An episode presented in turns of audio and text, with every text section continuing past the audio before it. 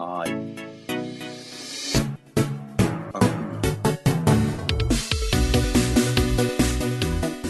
皆さん、こんばんにゃ。萌えと妄想燃料に今夜も爆走。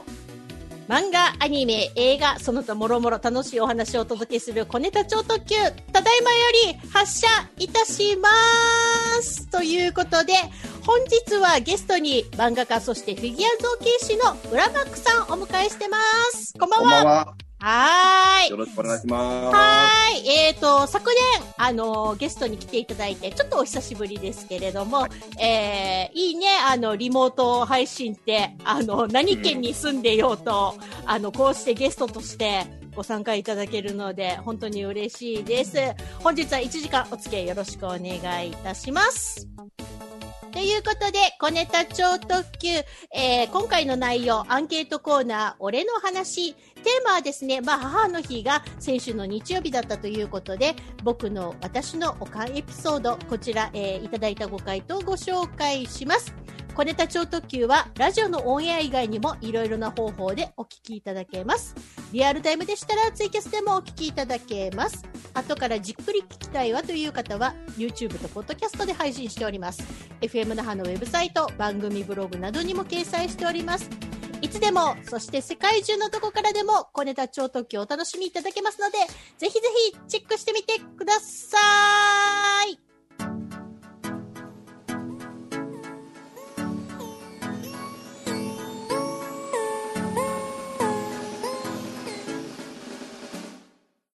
てんてんてんてんてん。弁当のおかず？ヤギ刺し？小ネタ超特急。FM 那覇の番組は YouTube チャンネルで動画も配信中。パソコンからスマホからいつでもどこでも FM 那覇でチャンネル登録してね。あなたの夢を叶えるラジオ。FM 那覇。てっててん。あなたが来るまで待ってます。小ネタ超特急。エミの小ネタ超特急、本日は、えー漫画家、そしてフィギュア造形師の浦マックさんをゲストに迎えまして、1時間お届けいたします。ということで、あの、浦マックさん、さっきから声出てないけど大丈夫、あ、だめ、はい。なんかタイミングわかんねえなと思って。う んお、音声繋がってるからって一瞬不安になっちゃった。ごめんはいごめん。ということで、ここからはですね、浦マックさんも交えまして、アンケートコーナー、俺の話いきたいと思います。僕の私のおかんエピソード、早速ご回答いただきましょう。まず最初に、太郎ちゃんからアンケートご回答いただいてます。太郎ちゃん、もう随分会ってないでしょ、浦マックさん。あ、そうなんだ。だってそうじゃない？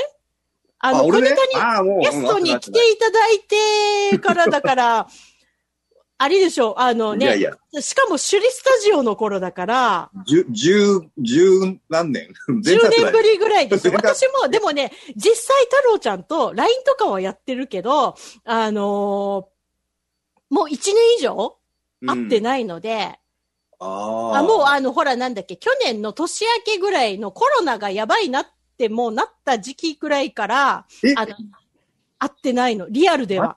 あ、うそん。あのーね、まあ、あのー小ネタ超特急を最近聞き始めた方ご存知ないかもしれないんですけど、以前はね、小ネタ超特急って、私と太郎ちゃんの二人でやってたんですね。で、うんあのーで、まあ、太郎ちゃんはその後もですね、いろいろアンケートの方に、あのー投稿いただいたり、いろいろね、こんな作品ちょっと面白いから紹介してみてとかっていうね、アドバイスもらってるんですけど、その太郎ちゃんからのご回答、早速ご紹介いきましょう。えー、先月の BL 会最高でしたということで、先月がね、BL 特納会だったので、またこのメンツでやってくださいということで、さて、私の母親といえば音楽好きなんですよね。う。うん。クラシックとか、山下達郎とか、エポとか、ビリー・ジョエルとか、あ、結構クラシックとポップス系がお好きなのかな？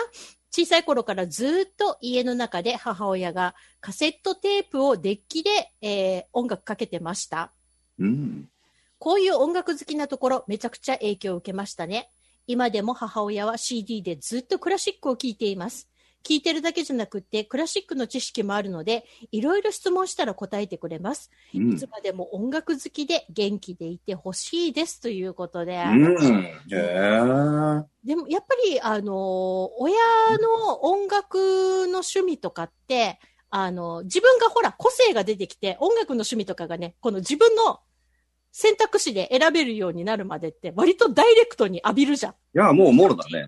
ねうんだか、ら、あのーあれだよね、結構大きいよね。親のうちの母は、あの、コーラスをずっとやってて、あ学生時代に。はいはいはい。強豪、強豪校でさ、で、歌が好きだから、うん。なんか料理しながら歌ったりをしている人でさ、ずっと。うんうんうんまあ、うん。そその影響で歌が好きだし、人前で歌うことは全然恥ずかしいって思わずに育ったね。ああ。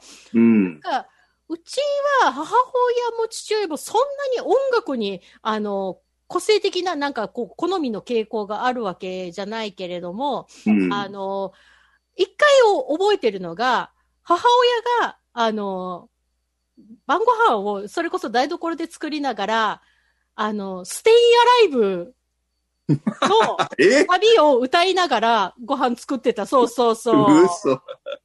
ジョン・トラボルタだよ。そうそう。っていうのといい、なあと、え？あの、ジョン・レノンがダコタアパートの前で殺された時の速報が、あの、夕方ぐらいに、速報なのかな？まあ、ニュースで流れた時に、うちのお母さんがちょっと凹みながら晩ご飯作ってたのを覚えてる。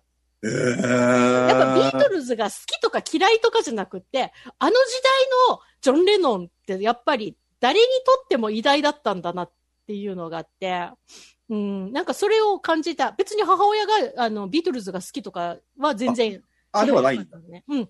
なんだけど、うんそんな母親でもショックを受けるぐらいの。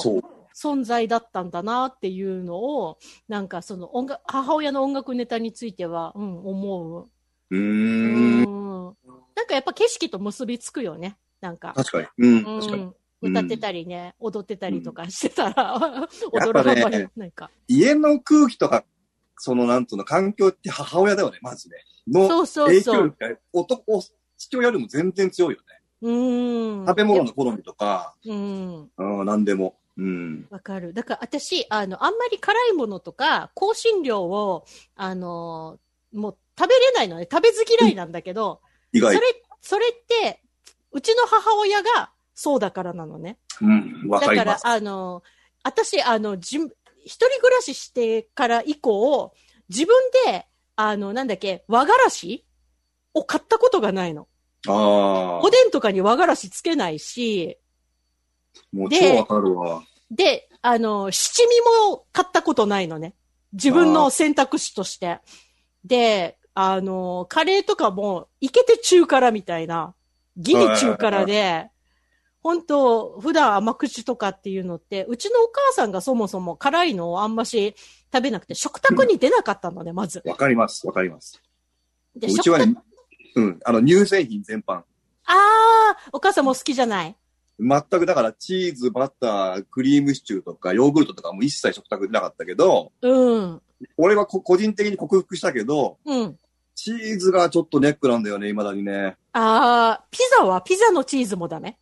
食えんだよね。ああ、なんかね、あれは食えるけど、これは食えないっていう、だから自分でもよくわかんない。あわかる。あの、トマトが嫌いな人は、うんこれがあるじゃん。ハードルが違うじゃん。生のトマトは NG だけど、ああのートマトスープはいけるとか、そうそう、そうそういう感じ、そういう感じ。そうそうそうそう、うんなんか、そういうのがやっぱりチーズにもね、チーズのなんかこのハードルがみんなそれぞれ違うよね。なんかやっぱ母親がこう、さなんか避けるから、うん。子供心になんか危険、危険っていうか、うん、いや、わかる。あの、なんだよね。うん。あの、味覚がさ、あの、うん発達してきて完成するまで実家でご飯食べてたらもうそうなるの当たり前じゃん、でも。もう大人になってから、あ俺、もううちの母は嫌いなものは食べなくていいよっていう人だったから、うんうんすごい偏食で、うん。大人になってから、なんと目目覚めがいっぱい。うわ、うまいっていう瞬間がいっぱい、未だにあるね、それは。ああ、うん。私、もうなんか、辛いのはもうなんか自分の体質と馴染んじゃって別に今から辛さになれなくてもいいやって思ってる部もう分もういいよ、もういいよ。ももうあるので、今、今から無理することはないなと思ってるので、うん。うんあとはあれかな、ちょっと薬味の幅がちょっとだけ広がればいいな。だから私ね、お寿司屋さんとかに、なんか例えば、まあ、あの、回転寿司とかだったら最初からわさび入ってないじゃない？うん、最近はね。だけど、回らない方のお寿司屋さんうん、とかに、なんか、あの、例えば連れて行っていただけるとか、っていう機会があった時に、わさび抜きでしか食べれないのね、私。うん。うわ、マジか。ああ、で、それをカウンター越しに、こう、なんか、板長みたいな人に言う時の、このなんか申し訳なさ感だけが辛い。ちょっと実は俺はわかんだよな。わさびって食べれるけど、なくても全然気にならないし、うーうんん。あんまり実は好きじゃないかな、わさび。ね、私はもう、もうわさび全くいらない派だから、だからこうね、目の前でなんか握っていただけるスタイルのさ、ところとかだと、わさび、あの、ダメなんで私の全部わさび抜きでって言った時に、うん。すごい、なんで私、申し訳なさをこんなに痛感しながらこの話したんだろうと思って。そういう人はいいると思うよ。いるいる。うん。ねえ。なんか、うんこれで別になんか、あちら様が不機嫌になろうとどうだろうと、私が食えねえもんは食えねえし、みたいな。う。うんーん。ただなんか、それは、うんお感が悪い。ねえ、なんおか、感が悪い。そうでもまあ、それはね、仕方、まあ、それも、あの、自分の個性だと思って。うんはこの通り。ねうん。うん。でもね、お母さんからやっぱそうやってね、味覚とかね、その、いろんな部分でやっぱり影響ってすんごい絶大だなって思うのって、うん大人になってから気づくよね。気づく、そう。ほんとそう。うん。ね、子供の頃はもう全然わかんないけど、大人になってから、あれ私のこの好みってまるっとお母さんの好みじゃねみたいなのって、うんね、ふと気がついたりしてね、未だに影響を受けてるんだなって強く思います。続けていきましょう。えーはいこちらラジオネーム、神戸のドライバーさんです。ありがとうございます。ずっと昔からだけど、うちのおかんは、最近食欲ないわ、しんどいわって言いながら 常に何か食べてます。体はもちろんふくよかです。元気で何よりですということで。でもまあ、食欲あるのって、ちょっと安心だよねい。や、もうほんと、そう。うん。ね、なんか最近食が細くてとかっていうのを聞いた時の方がさ、うん。怖いっていうかなんかすごい心配じゃん。うんうんねえ。えって、なんかちょっと、大病の前触れじゃないのとかって思って。ね多分ね、か、かまってほしいんだよ、そうやって言うのは。かねそうそうそう。なんだけど、やっぱ心配になっちゃうから、はいなんかね、うん、お菓子うまいわとかって言いながらお菓子食べててほしい。まあ、病的な量じゃなければね。うん。でもね、あのー食欲ないわって言いながら、こうね、物を食べ続けてるお母さんってちょっと可愛いね。かわいいよ。ね、うん可愛げがある。続けていきましょう。こちらラジオネーム、ホッチさんです。ありがとうございます。私の母ちゃんは昔から超元気です。朝からテレビを見ながら体操をしてます。の、うちの中ではいつもムームー着てます。出た。みんなね、みんなムームー着るんだよ。寒い時はムームーの上からセーターを着ています。ムー。ムーは標準服なんだじゃん。あと、やたら編み物をします。うちのドアノブは、母ちゃんが編んだドアノブカバーが色違いで被されてます。毎年母の日は家族、父ちゃんと私と家族3人でお店に行って焼肉してます。うんいつも母ちゃんが喜んでくれるけど、いつも私と父ちゃんに肉を焼いてくれてるから、母ちゃんが食べなよっていつも言ってます。去年から焼肉ができてないです。あ、まあ、コロナの関係でね、なかなか外食とかもね、あれっていう感じですよね。今年も無理なのかな？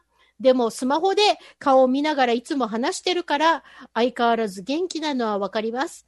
でもあって焼肉したいなということで、ちょうどこちらですね、ご投稿いただいたのが母の日の午前中ということで、うん、焼肉行けなか、行けるかな、行けないかなっていうところの話でしたけれども、いや、あのーうちもそうだったのよ。あの、ドアノブのカバー。なんか、コースターとかさ、花瓶の下に敷くやつとかさ、そうそうなんかあるよね。あとさ、昔さ、黒電話の上に謎のレースカバーとかなかった？なんかね、目を荒く編むやつね。そうそうそうそうそう。超わかるよ。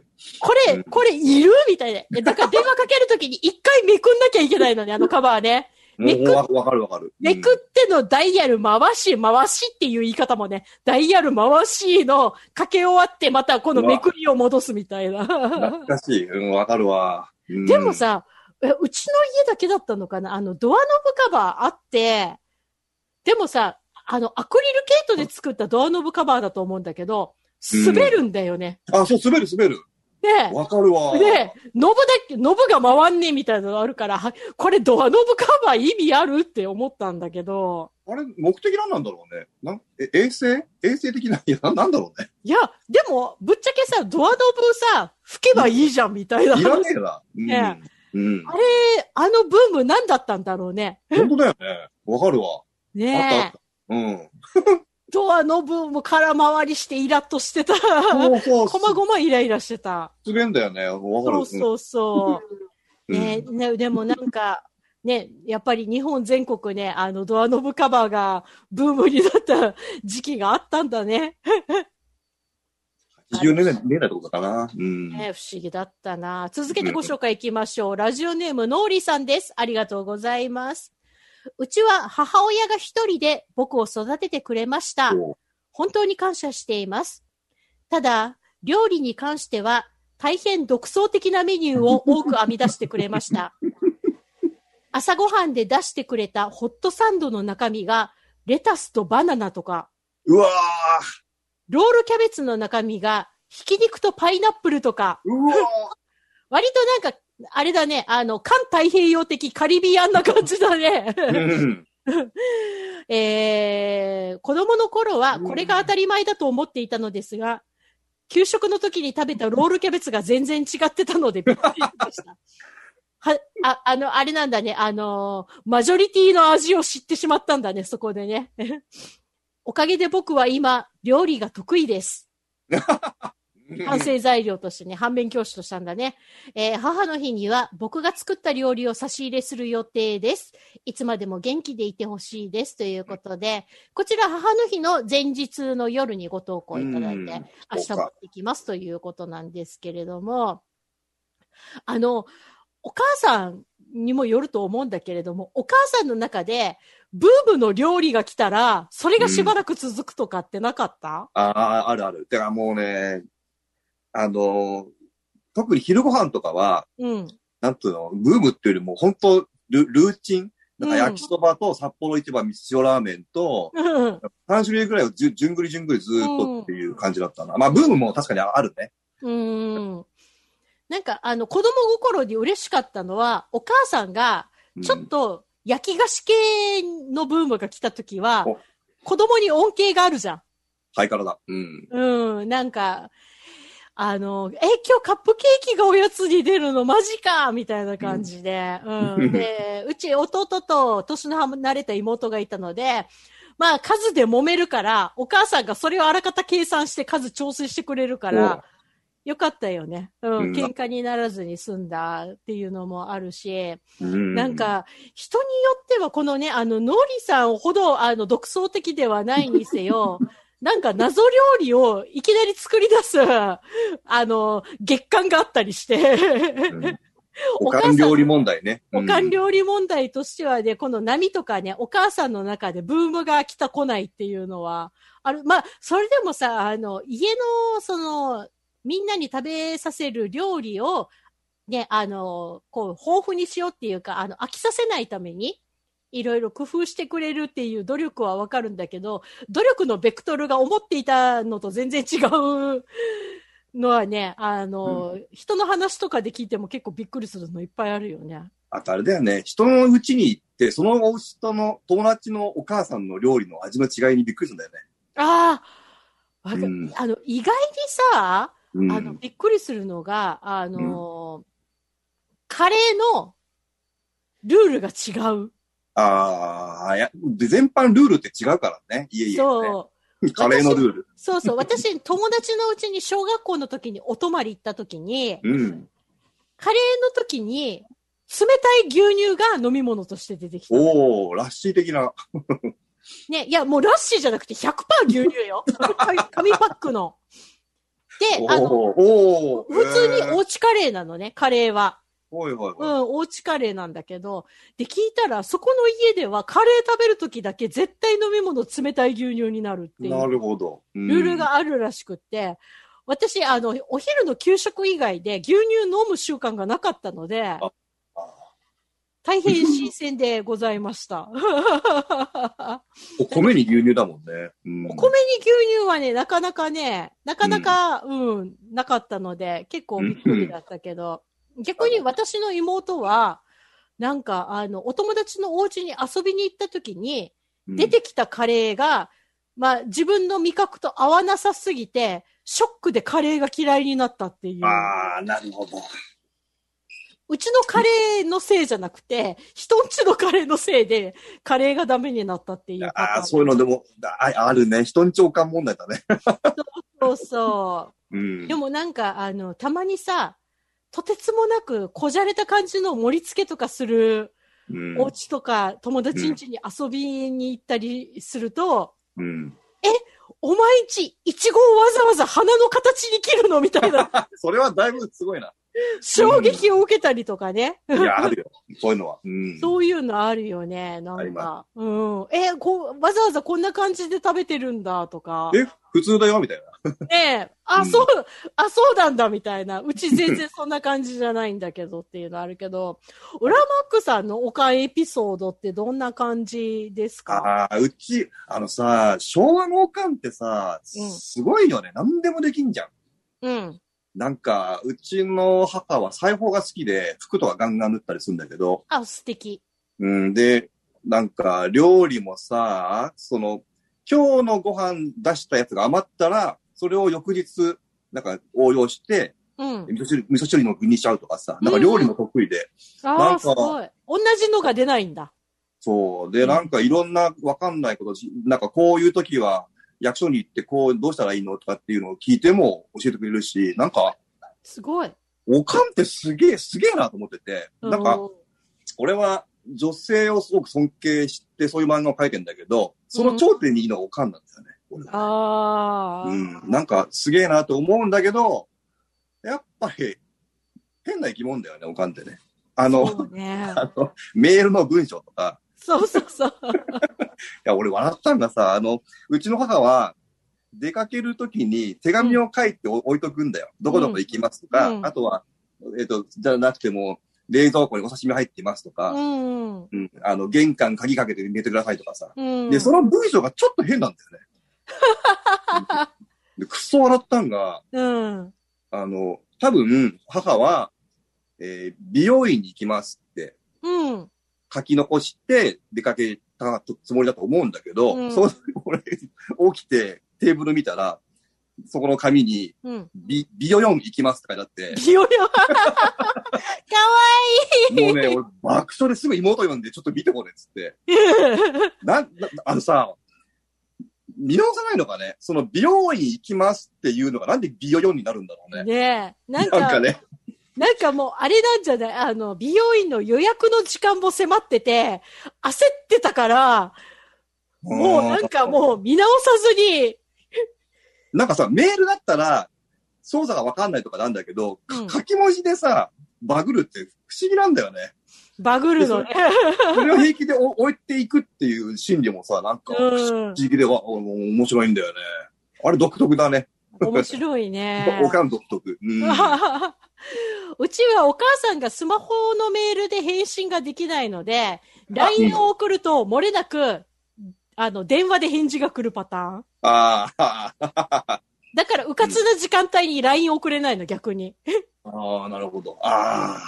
自分が取れなかったりとかでき、するから、ちょっと、ちょっと今仕事の合間で時間があるから、ちょっと LINE で連絡事項って思って、そしたら、あの、ほぼ、あの、百発百中で着信がすぐ来るから、あもう連絡は電話なんだね、基本的にね。基本的に母親は電話なんだけど、あ のわかるうん。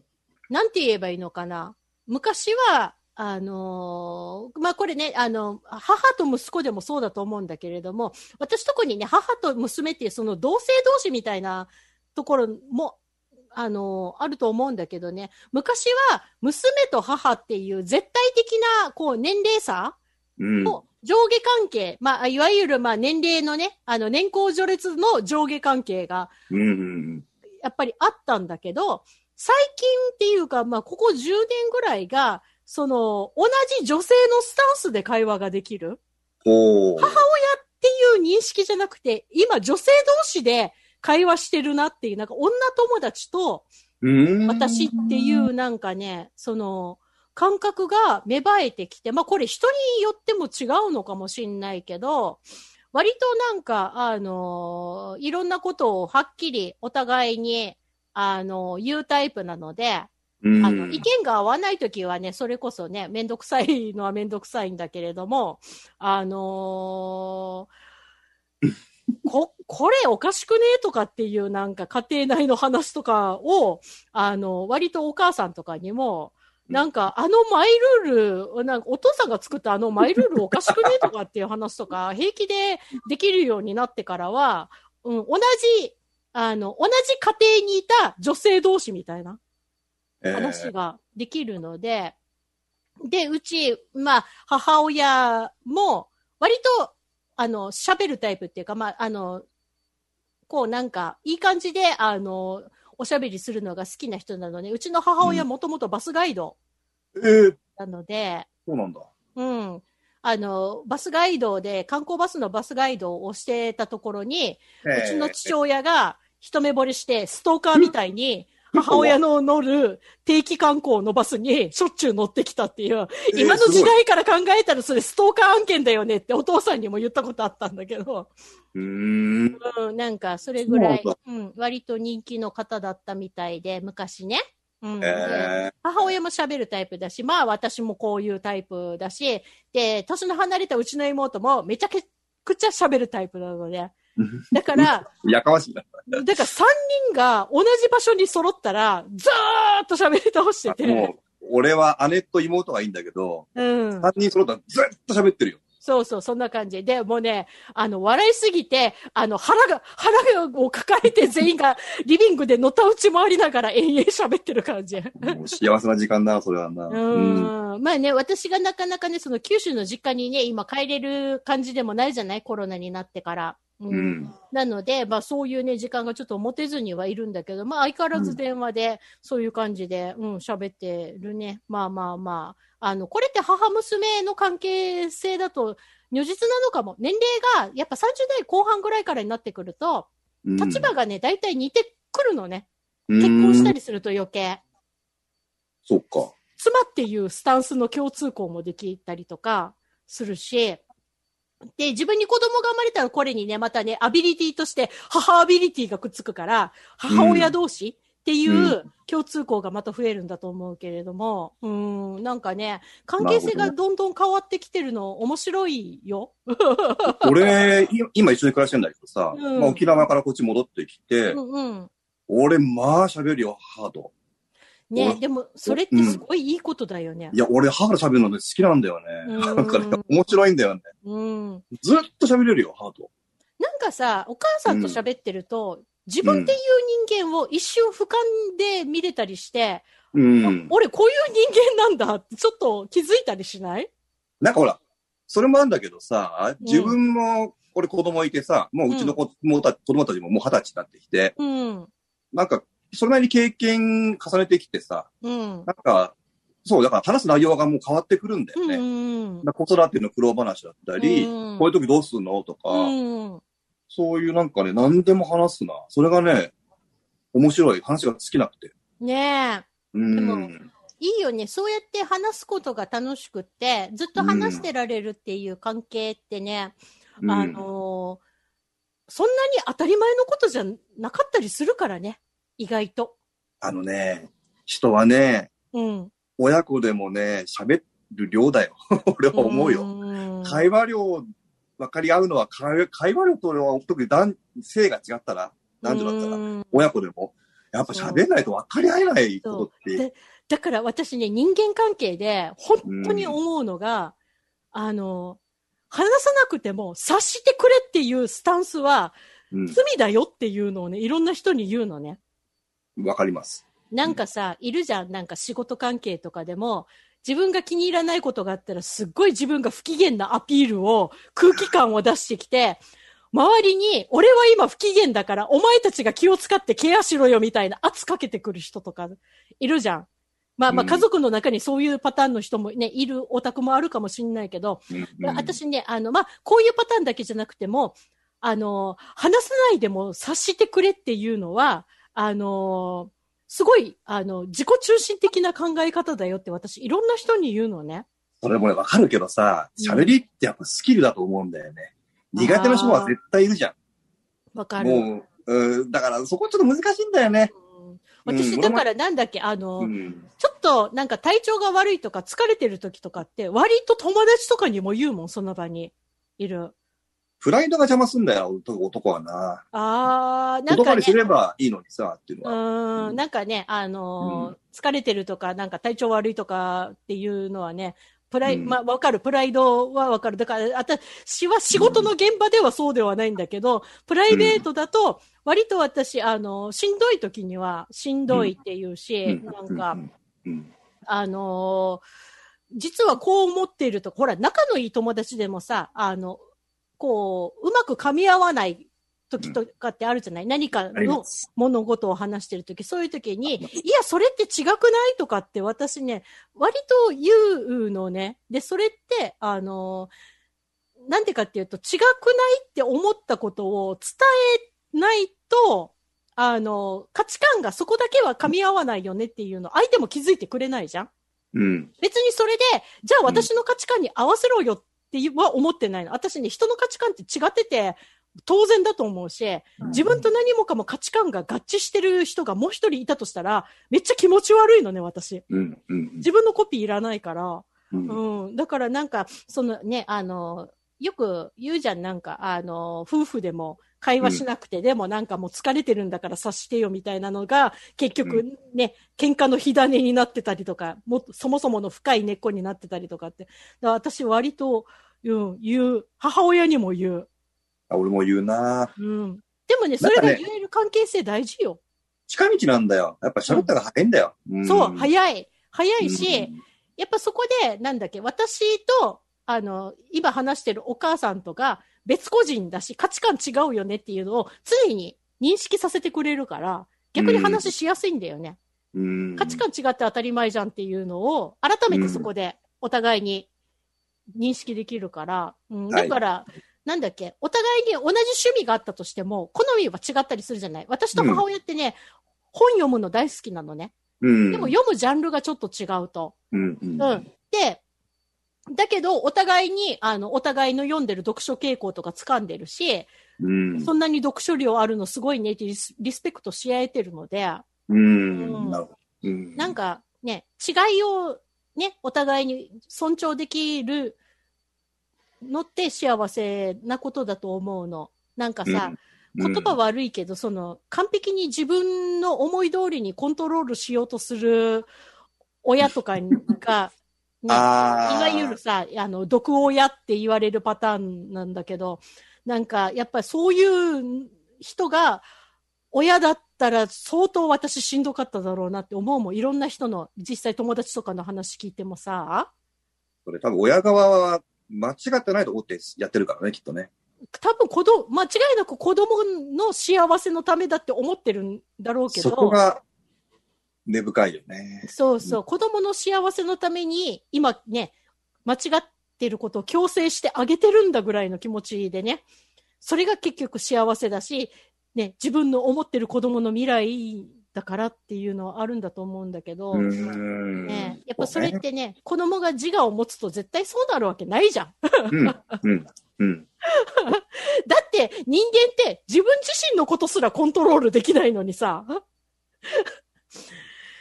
血を分けたとしてもさ、うん。別個体の生き物をコントロールしようなんて、無理よね。いや、本当親なんて自分がね、よく思うよ、それは。ううんんうん。自分のこともままならぬのに、人のことはままならないのが当たり前だけど、やっぱりそれ、それがままならないものだっていうのって、あの、分かってもらえるかもらえないかって、ちゃんと言うかだ、どうかだよね。でもさ、俺、うん息子と娘いてさ、うん。息子はもうね、自分を見てるようなんで、感情とかが手に取るようにわかるけど、うん。娘わからん。それはあれじゃない男親だからっていうところもあるのかな、はい、もう、手に、手、手に負えない。もうだ、どうしていいかわかんないね。難しい、こんな。でもさ、そ娘の、まあ、あの、もう大人、ね、二十歳前後とかになってると、一通り反抗期は終わってるんじゃない？そうで終わもない？ってるね。だから、ううちの娘はまさに、今、自分が大人になってきてるの自分で分かってんだよね。うんうんうんで、かつ、やっぱちょっと甘えたい気持ちもある、その狭間で、うん、自分がどうしたいか自分でも分からないようなのが伝わるんで、うん。俺は基本的には、なんとかな、放っておくというか見守る状態にしてるうんんだ。うん難しいんで。あの、わ割と突っ込んだ話をする、話をすると、大体口論になるんで。ああ、まあそうだろうね。うん。うんただ、えー困ったら助けるから言ってねっていう感じ。うん。あ、でもその距離感すごい大事。うん。でも見守ってるよっていうことは伝わえてるからすごいいいと思うよ。でもやっぱりさ、大人になってるとちょっと思ってるから暴走すんだよね。そこは、いや、いうんや、待て待て待てっていう、そこの、うんなんていうんだろうな、親だから心配だしっていう気持ちとかける言葉と、本人の意思とっていうところが難しい。うん 本当に。やっぱりその過程ってさ、なんか何かで失敗したり、ちょっとね、あのーまあ、言葉の表現悪いけど、なんかね、うんちょっと痛い目にあって初めて学ぶことってあるけど、親とかの気持ちになると、痛い目とかにあってほしくないわけじゃん。俺はそこなんだよ、結局。そうそう絶対お前痛い目合うぞって思うから、ねえ引っ張ろうとしたんだよね。成成長の過程でどうしても挫折とかさ、痛みとかってやっぱりね、人としてね、経由して初めて到達できるところってあると思うんだけど、親御さんとしてはね、それ、ねそこにお息子に関しては、痛い目合えと思うけど、娘に関しては手放しできないね。やっぱり。ね。うん。っていうのは、娘の周りに近づいてくる男を信用できないから。あー、なるほどね。娘は信用しても、うん。うん、っていうところ、男親だから、しょうがないな、それは。もうもそれは男親だもの。誰しもそうだよ、きっう、と。難しい、マジで。ねえ、今までの娘の歴代の彼氏全員と仲良くできてる父親の話なんて聞いたことないからね。あー、彼氏、彼氏は、彼氏には共感を覚えることは多いけど、それよりも娘の暴走が厄介なんで、うん 難しいな。でもね、ええ見守ってるっていうその気持ちをちゃんと言葉にして伝えてるっていうのって、あの、娘さんの中ではね、どこかで背骨を支えてくれてる柱の一つであると思うよ。あの、まあねほっとかれ、ほっとかれてるんじゃないんだっていう。あの、見守ってくれてるとほっとかれてるっていうか、放置されてるっていうのは全く別の話だから、そこはちゃんと言葉にしてもらえるのって嬉しいと思う。じゃあちょっとアンケートの方に戻ります。はいえー、ラジオネーム、座敷わらしっこさんです。ありがとうございます。うちの母親は昔からロックが大好きです。も私の小学校の時の授業参観も、変な文字で読めないバンドの真っ黒な T シャツを着てきました。T ってやつだね。バンド T シャツね。う、他のおうん母さんに比べたら浮いていたので、正直恥ずかしかったし嫌でした。でも私もバンドが好きになって、お小遣いを貯めて、初めて CD を買った時に、お母さんと初めて楽しく会話ができました。お母さんは激しいロック系。私が大好きなのは、カナブーンとかセカオワです。うん。全然タイプは違うけど、お母さんは若い人の音楽いいねといろいろ聞いてきます。私は激しいロックは苦手だけど、お母さんが勧めてくれるのを聞いてます。本当は去年一緒にロックフェスに行く予定だったのですが、この状況なので行けてません。うん。早く収まりますように。うん。お母さんとロックフェスとか最高じゃん？うん、いいね行。けたら。うん。私ね、未だに思い出すのが、母親と二人だけで行った花火大会。大人になって。完全に30超えて母親と二人だけで花火大会行って、もう花火大会も打ち上げ場所のほぼそばで、もうあの、土手に寝っ転がりながら真上の花火を見てた1時間とかって、すんごい大事な思い出で、へえ。うん。なんかそういう、すごいエモいシーンを親と共有できたっていうのって、うん。うん、多分一生の宝物になりそうな気がするよね。そうか。うん。まあね、うん音楽のね、まあ、ロックフェス以外でもなんか何かのコンサートとかでね、一緒に行って同じところで感動できたりとかさ、やっぱそういうエモさを共有するってすごい大事って私思った。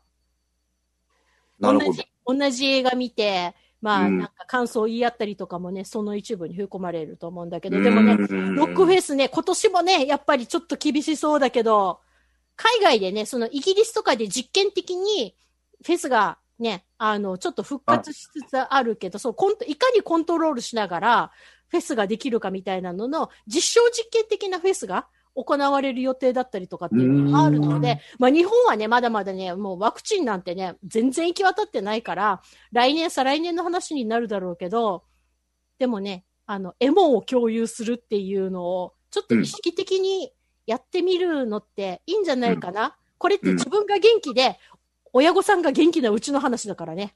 うん。うん、大事なことだと思います。うん。うんはい続けていきましょう。こちらラジオネーム、みゆこさんです。ありがとうございます。家族全員、お母さんが大好きで、お母さんのご飯が一番美味しいよねっていつも話すくらい、お母さん料理上手で、家の中はピカピカに片付いてて、服にはいつもアイロンがかかってて、それがずっと当たり前でした。お母さんが突然病気で入院して、半年間お母さん不在の家。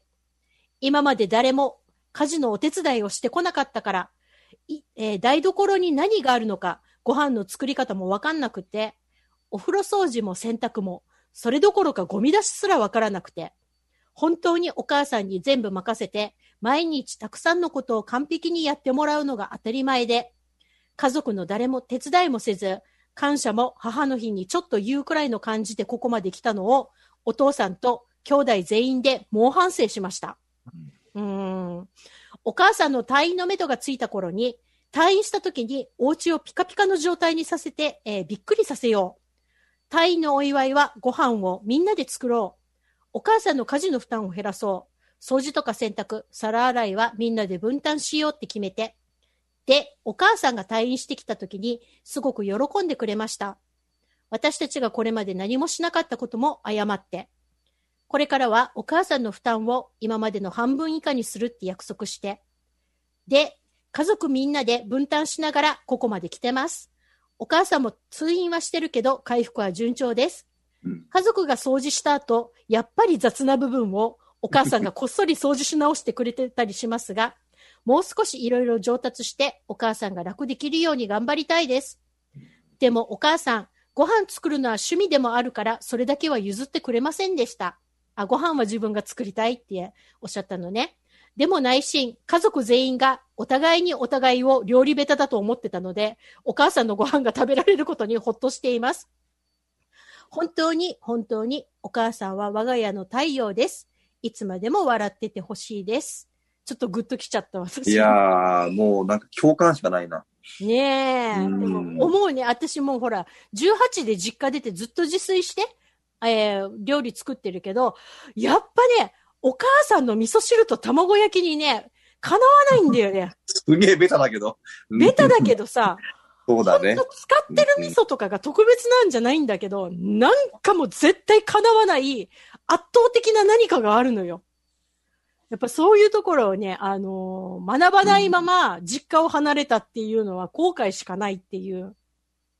ああ、もうんう俺は今リアルタイムで反省だな。うーん。何もやってでねえのに。うん。最近ほら、もうあの、ちゃんとさ、あの、言語化されたから、ようやくその存在を認識されるようになったけど、名もなき家事ってあるじゃんうん。家中のゴミ箱からゴミを集めて、一袋にまとめてとか、はいはいで、またゴミ箱を元に戻してとかさ、中に入ってるゴミも分別してくれてたりとか、なんか、なんだっけ、ティッシュ箱の補充とかさ。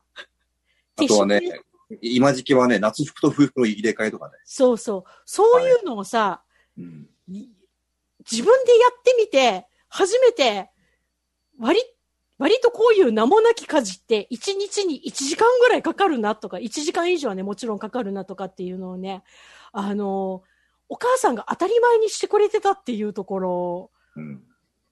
ね、なんか、ま、あのね、お母さんの入院がこの方はきっかけだったけれども、いろんなところで感じるよね。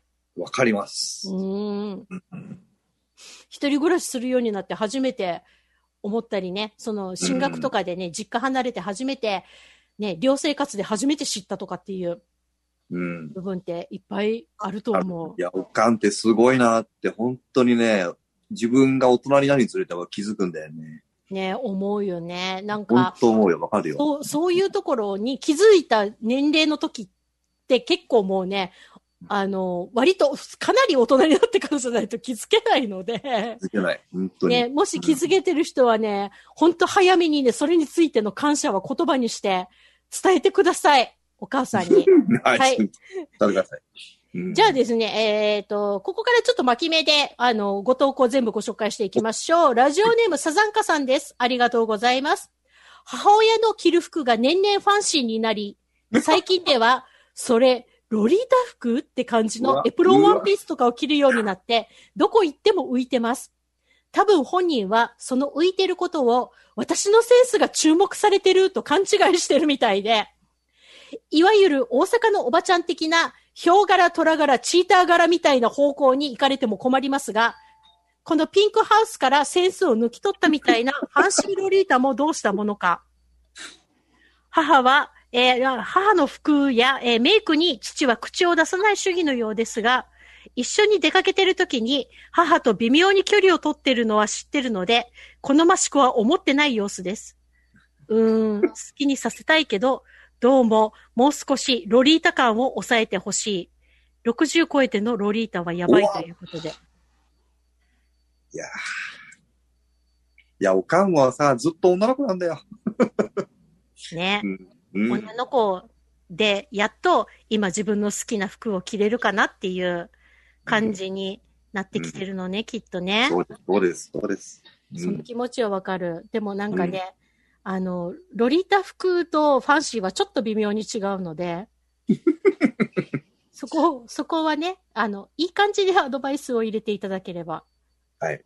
いいかなと思います。年齢結構いってるな。そっか。でもいいんじゃないですか？うん では続けていきましょう。うんはいこちらラジオネーム、グレートなブリテンさんです。ありがとうございます。うちの母はお見合いで父と知り合って結婚したのですが、もともとがいいとこのお嬢さんだったので、うん。結婚してから知ったことが多かったらしく、まず料理ができなかったそうです。掃除も何をしたらよいかわからなかったから、新婚の時はかなりごちゃごちゃした家になってたそうです。それをうちの父が一から教えたそうです。私が生まれてからかなり根性入ったおかんキャラになったらしく、私はそんなお母さんしか知らなかったから、もともとがお嬢ってのが信じられませんでした。ご飯も特別メニューが作れるとかじゃないけど、普通にいろいろ作っていたので、人は変わるもんだなぁと思ってました。これ最後のご投稿です。ご紹介いど。きましょう。んラジオネームプラレールさんです。ありがとうございます。実家から離れて暮らしてます。私は沖縄、実家は岡山県です。うん。季節に1回くらいいろいろな食べ物とかを小包みで送ってくれてましたが、コロナ流行してから頻度が増えました。本当にありがたいのですが、ちょっと困ったことが。うんどうも母親は梱包が甘いというか雑なんです。小包みのね。佃煮のガラス瓶をチラシ2枚でくるっと巻いただけとか、鰹節をビニール袋に直接ぶっ込んで軽く口を閉じただけとか、そういうのを干渉剤なしに段ボール箱に入れてくる。雑。大抵何かが漏れてる。最悪だったのが、おじさんの家で採れたお米を例のごとく薄いスーパーの袋みたいなのに入れて結んだだけで、箱の中でビニール袋がばっくり裂けて、生米が箱の中に全部巻かれた状態の上に、豆の甘露煮の瓶も割れて汁漏れして、米がそれを吸って、どす黒いやばいやつになってました。最悪だ。もちろんそのお米は使えず、もっとちゃんと梱包してくれないと、せっかくの食材がもったいないと伝えるのですが、本人は自分の梱包が甘いということに今一つピンときてない様子。通販でほとんど買い物をしたことがないので、世間では瓶詰めや食料の梱包がどれだけ丁寧にされてるかを知らないのかも。気持ちはありがたいし助かるけど、どう伝えれば分かってくれるのかな？ということで。確かにね、通販とかしてないと、世の中ってこんなに丁寧に物包んで、ね、輸送手段に委ねてるんだっていうの分かんないよね。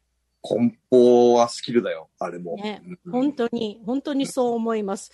ということで、えー来月の、えーアンケートのテーマなんですけど、来月はですね、父の日が迫ってますので、おおおかんをおとんにすり替えて、えー僕の私のおとんエピソード、こちらの方をですね、えー、小ネタ超特急のブログの方に、えー、上げますので、皆様ご投稿をよろしくお願いします。ということで、えーとですね、ここからは、えー浦幕さんと私の、えー、アンケートじゃない方のトーク行きたいと思うんですけれども、まあ、結構ね、時間が押してて、本当だいぶ。ごめんやでって感じなんだけれども、うん。今年に入っても、あの、浦幕さんが参加する予定だったイベントとかが結構中止になったりとかうん。したじゃない、で、作品の方とかは準備してたわけでしょ？はい。はい。で、それって今どういう状態になってるのかな？もうイベント1年以上ないから、だから、なんだっけ、ワンフェスもトレフェスも全部飛んだんだっけ、一番ネックコミケだね。ああ、コミケね。うんコミケやばいね。あれは復活の目処が立たないね。うーん。うん。だもうイベントは今後もないっていうのは続くと思うよ。うん。だから、オンラインイベントとかね、なんか小規模ななんかグループ店とか、そっちはやってるけど、うん。今まで通りっていうのは当分戻んないだろうね。ううんん。でもさ、なんか、あの、やっぱり、あの、その、裏マックさんのその紙媒体の同人誌とかは、あの、まあ、あの、ネットの通販とかで出せるとして、やっぱフィギュアとかって実物見てもらいたいっていう気持ちもうん。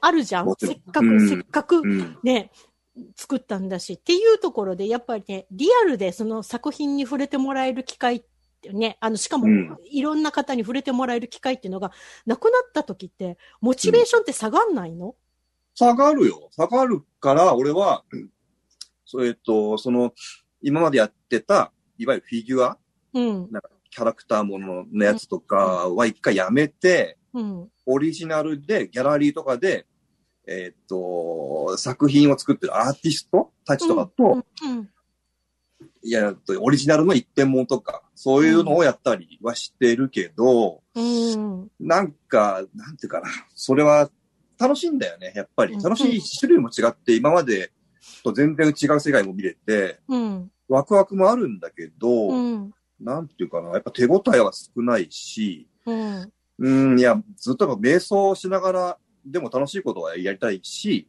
うん、絵描いたり立体作ったりっていうのはやっぱやりたいから、うん、何らかの形で続けてはいるし、うん、やめることもできないね。うん、ううん。ん。なんかね、こう作品を作る、ね、まあ、生み出すクリエイティブの人ってやっぱモチベーションがね、うん。あの、をキープするって、その、発表の場とか、そのね、うんあの、好きでい、作品を好きでいた、いてくださる方との直接の交流の場がなくなった時って、相当、これキープするのっていうか、まあ、あの、下がったのを上向けるのって、難しかったんじゃないかなって。でもさ、ね、今 SNS とかがあるじゃん？ツイッターとかうんうん。だから作って発表して反応を見るっていう行動はできるんだよね。あ、まあ、あの、画面越しに見ていただくっていう。そう難しいのは、それをお金に変えること。あう、ん。そうだね。そこ、そこを、うん、しょうがねえかって割り切ってスイッチングできるんであれば、うん。やれることはいっぱいあるよ。ううん。で、やっぱり止められないしね。うーん、確かに。やめる気もないし。まあ、ほら、ね音楽好きな人だってやめないじゃん。やめない。うん。うん。なんかね、そこら辺で、あの、みんながそれぞれね、あの、自分のモチベーションとか、これをこのまま続けられるのかっていうのがね、試された1年だけど、ここから先の1年も多分ね、そういう状況が続くと思うんで、なんかね、あの、今日さ、あの、ほとんどアンケートのコーナーで喋り尽くしちゃったからあれなんだけど、あの、浦幕さんよかったら、あの、来月か再来月もゲストで来て、ちょっとこのコロナとクリエイティブの話もうちょっとしたいんで、ゲストでうん。ぜひぜひうん。いらしてください。早くもですね、はい。残り時間があと2分となりましたのでえー次回の、えー予告をしておきます。エイミーの小ネタ超特急ですね。次回は6月9日、ロックの日でございます。夜7時からのオンエアです。えー、今回ですね、あの、ご紹介しました内容とか YouTube の方も番組ブログの方にあげますので、皆様ぜひぜひそちらの方もチェックしてください。ということで、えー次回は、えー6月9日水曜日夜7時からのオンエアとなります。ぜひ、あの、浦幕さんも来月か再来月ちょっと調整して、うん。おはい、ぜひ話、。また続き、はいお願いしたいと思います。ということで、えー小ネタ超特急お届けしたのは、エイミーと、裏マックと、と、エイミーでした。もう一回。